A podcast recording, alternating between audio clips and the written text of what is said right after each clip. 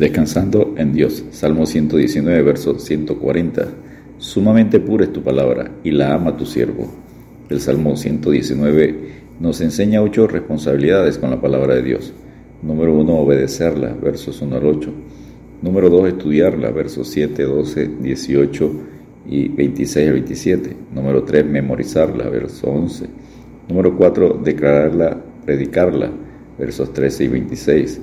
Número 5, meditar en ella, versos 15, 23, 48, 78, 97, 99 y 148. Número 6, confiar en ella, verso 42. Número 7, valorarla, vale más que millares de oro y de plata, versos 72 y 128. Número 8, amarla. Oh, cuánto amo yo tu ley. Todo el día ella es mi meditación, versos 97 y 159. El apóstol Pablo, igual al salmista, oraba a Dios por la iglesia para que fuésemos llenos del conocimiento de Dios, que creciéramos a la estatura del varón perfecto, Jesucristo, en Efesios 4, versículos 13 al 16. Hijitos míos, por quienes vuelvo a sufrir dolores de parto hasta que Cristo sea formado en vosotros, Gálatas 4, 19. La palabra de Cristo mora en abundancia en vosotros, enseñándoos y exhortándoos unos a otros en toda sabiduría, cantando con gracia en vuestros corazones al Señor con salmos e himnos y cánticos espirituales. Colosenses 3:16. La insistencia del salmista en el Salmo 119 y el apóstol Pablo se debe a que es la única manera de poder perseverar en los caminos de Dios, amando, deseando la palabra de Dios como nos anima el apóstol Pedro. Desead como niños recién nacidos la leche espiritual no adulterada, para que por ella crezcáis para salvación 1 Pedro 2.2. Revisemos a continuación los versos del Salmo 119, del 129 al 152. Estrofa 17. La palabra de Dios es maravillosa. Persigue la palabra de Dios. Salmo 119, versos 129 al 136. El salmista declaró que se deleitaba en la maravillosa palabra de Dios porque alumbraba su camino. Maravillosos son tus testimonios por tanto los ha guardado mi alma. La exposición de tus palabras alumbra, hace entender a los simples. Versos 129 al 131. Los entendidos, los creyentes, resplandecerán como el resplandor del firmamento, y los que enseñan, los maestros, la justicia a la multitud, como las estrellas a perpetua eternidad. Daniel 12:3.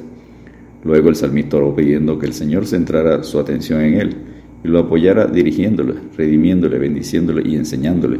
Versos 132 al 135.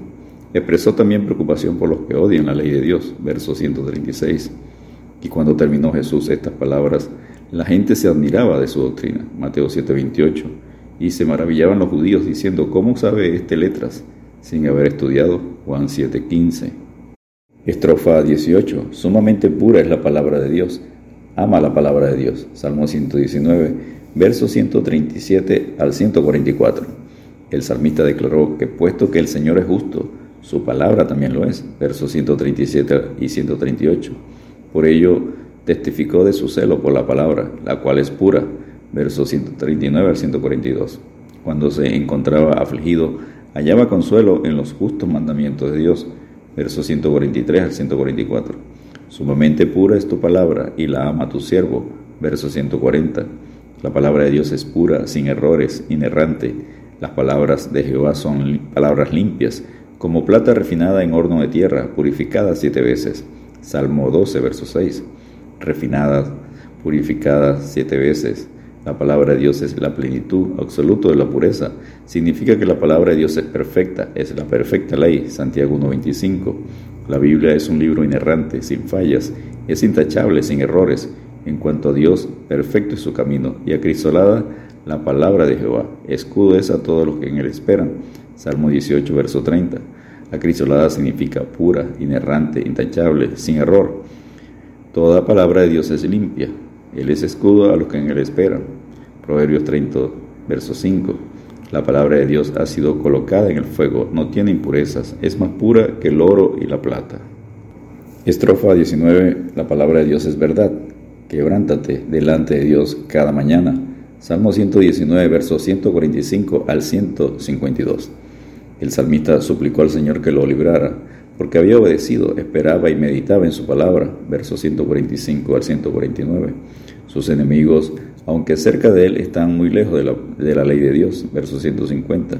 Sin embargo, el Señor se encontraba cercano a él y sus palabras eran confiables, versos 151 y 152. La palabra de Dios es la verdad de Dios. Efesios 1.13, Colosenses 1.5. Jesucristo oró, santifíclos en tu verdad, tu palabra es verdad. Juan 17.17. La palabra verdad significa realidad, lo que realmente las cosas son. Verdad no es lo que diga que es algo según la moda, la cultura, la población. La palabra de Dios es verdad. El pecado es lo que Dios dice que es pecado. El cielo y el infierno es lo que Dios dice en su palabra, lo que son. Antes bien sea Dios veraz y todo hombre mentiroso. Romanos 3:4. En la esperanza de la vida eterna, la cual Dios, que no miente, prometió desde antes del principio de los siglos. Tito 1:2. Es imposible que Dios mienta. Hebreos 6:18. La palabra de Dios significa lo que dice y dice lo que significa. Dios no es hombre para que mienta, ni hijo de hombre para que se arrepienta. Número 23:19. La palabra de Dios es verdad porque Dios es verdad. Juan 17:17. El Hijo Jesucristo es verdad. Juan 14:6. El Espíritu Santo es el Espíritu de verdad. Juan 14:17 y 16. Y Juan 16:13. La pureza de la palabra de Dios la hace única, poderosa, invencible. Invencible significa incapaz de ser vencido, sometido, derrotado. Tal es el poder invencible de la palabra de Dios. Descansemos en Dios, pues, aunque andamos en la carne, no militamos según la carne, porque las armas de nuestra milicia no son carnales, sino poderosas en Dios para la destrucción de fortalezas, derribando argumentos y toda altivez que se levanta contra el conocimiento de Dios, y llevando cautivo todo pensamiento a la obediencia a Cristo 2 Corintios 10, versículos 3 al 5. Dios te bendiga y te guarde.